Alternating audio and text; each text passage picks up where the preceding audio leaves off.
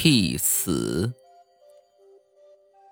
下半夜班后，梅长生冒着淅淅沥沥的小雨，步履匆匆的往家赶。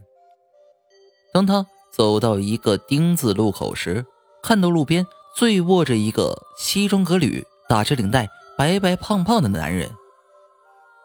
哎哎，醒醒！他上前弯下身子，用手推了推男人。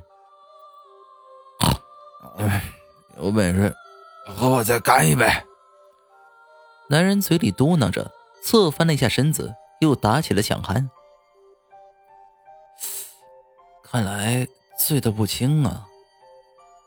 梅长生皱了下眉头，把手伸进了裤兜，准备掏出手机给幺幺零打个求助电话。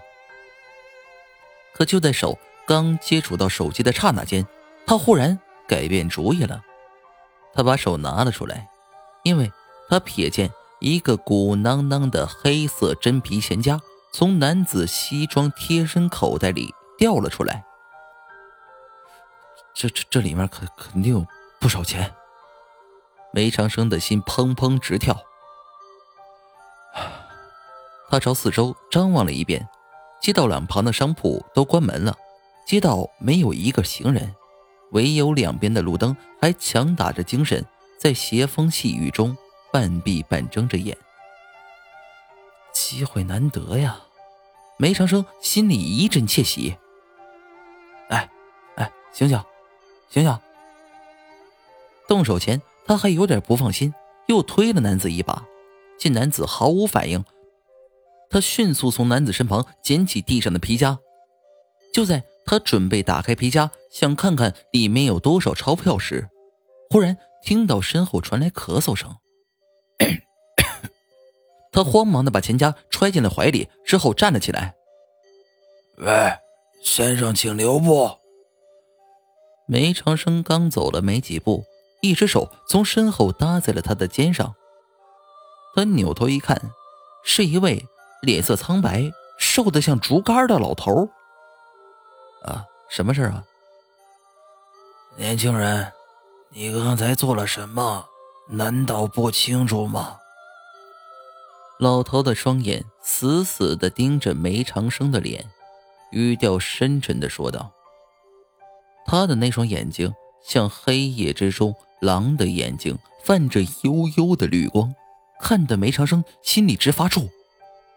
我我我我什么什么也没做。”梅长生由于底气不足，心里发虚，说话有点结巴。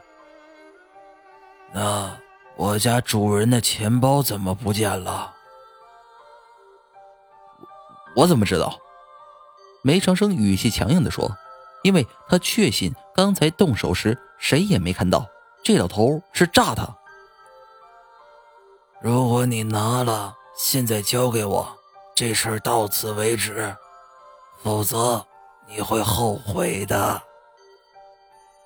老头沉默了一会儿，先是面如冰霜，像法庭上法官宣判囚犯似的，之后三百六十度大转弯，满脸堆笑。哎，当然，如果你没拿，请原谅我的莽撞。果然是使诈。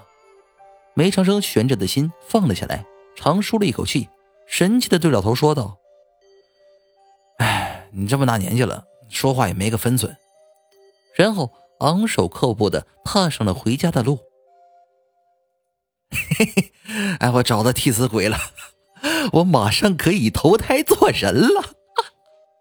醉卧路边的白胖子一个鲤鱼打挺站了起来，跑至老头跟前，高兴的说道：“哎，自作孽不可活呀。”老头目送着渐渐消失在雨雾中的梅长生的身影，无可奈何的叹了口气。哎，你为什么要帮他呀？看到老头不开心，胖子不解的问道：“啊，他有恩于我呀。”老头长叹一声，然后就消失在烟雨的夜色中。第二天，小城市民在早报上。读到这样一条新闻：昨夜在城北黄河路十字路口发生了一起交通事故，一名叫梅长生的男子当场死于车祸。然而蹊跷的是，他兜里的黑色皮夹里装满了冥币。更令人不可思议的是，皮夹里还有一张叫刘放的身份证。这刘放是本城的一名房产商，三个月前死于一场车祸。当然，这张身份证也很特别，它是一张绿底红字，盖着阴曹地府印章的椭圆形纸片。